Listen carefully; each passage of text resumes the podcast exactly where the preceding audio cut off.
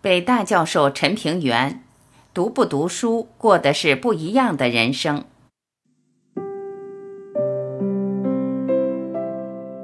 有人会读书，有人不会或不太会读书。只说开卷有益还不够，读书读什么书，怎么读，有两个说法值得推荐。一是清末文人孙宝轩的，他在《望山庐日记》中说：“书无新旧，无雅俗，就看你的眼光。以新眼读旧书，旧书皆新；反过来，以旧眼读新书，新书皆旧。”林语堂说的更有趣，只读极上流的以及极下流的书，中流的书不读，因为那些书没有自家面目，人云亦云。最上流的书必须读，这不用说，谁都会这么认为。可为什么要读极下流的书呢？极下流的书里泥沙混杂，你可以沙里淘金，因为社会偏见，很多先知先觉者的著述最初都曾被查禁。还有一点。读这种书的人少，你偶尔引述可以炫耀自己的博学。很多写文章的人都有这习惯，即避开大路，专寻小径，显得特有眼光。这策略有好有坏。金克木有篇文章，题目叫《书读完了》，收在《燕啄春泥》，人民日报出版社一九八七年中，说的是历史学家陈寅恪曾对人言。少时见夏曾佑，夏感慨：“你能读外国书很好，我只能读中国书，都读完了，没得读了。”他当时很惊讶，以为夏曾佑老糊涂了。等到自己也老了，才觉得有道理。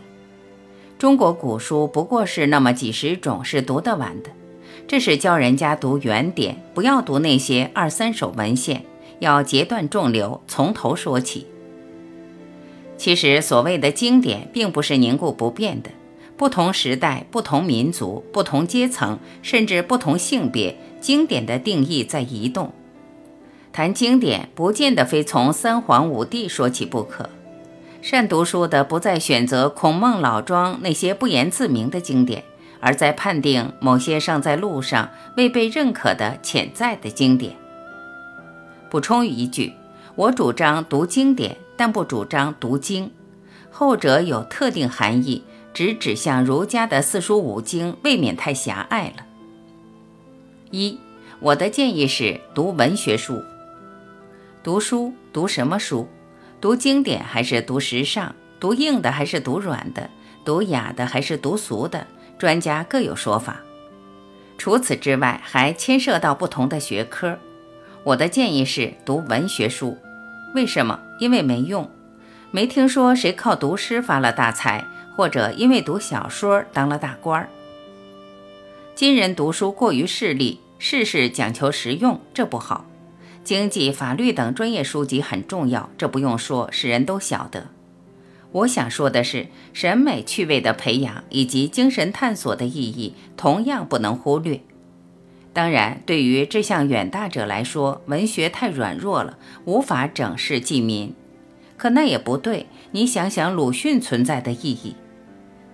饶宗颐先生曾在北大演讲，提到法国汉学家戴密威跟他说的两句话：“中国文学世界第一，研究中国从文学入手是最佳途径。”公开发表时，这两句话都被删去了。大概是怕引起不必要的误解，以为是挟洋人以自重。可后面这句其实很在理。从文学入手研究中国，照样可以广大，可以深邃。而且我特别看重一点：从文学研究入手，容易做到体贴入微，有较好的想象力与表达能力。所有这些都并非可有可无，不是装饰品。而是直接影响你的学问境界与生活趣味。你看外国著名的哲学家、思想家，他们的著作中对于文学经典的引述与发挥，你就明白。中国学者对于文学的阅读，普遍不是太多，而是太少、太浅。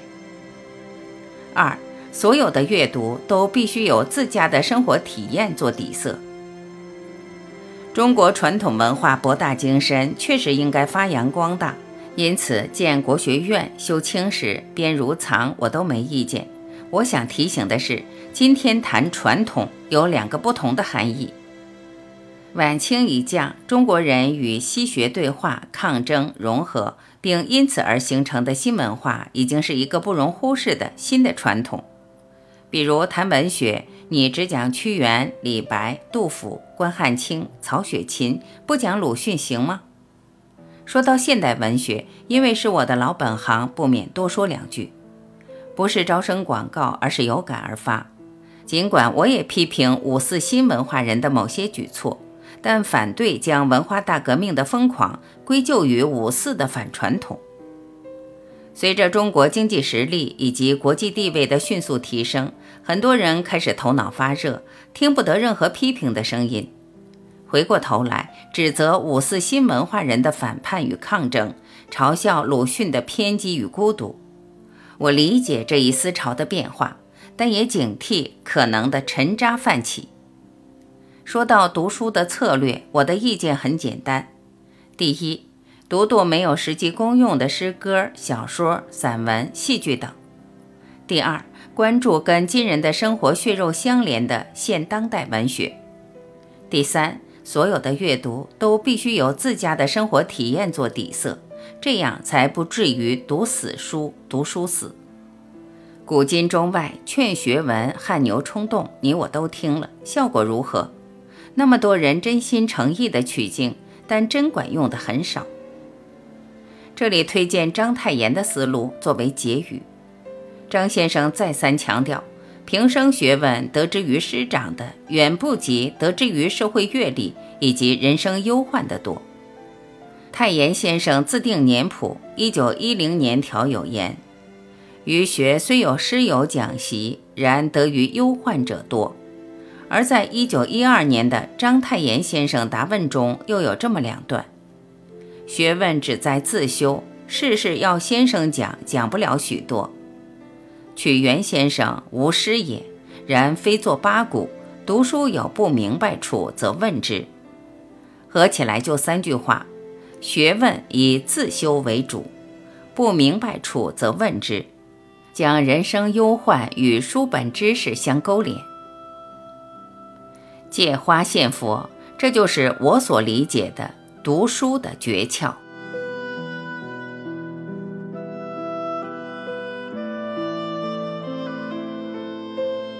感谢聆听，我是婉琪，今天我们就到这里，明天再会。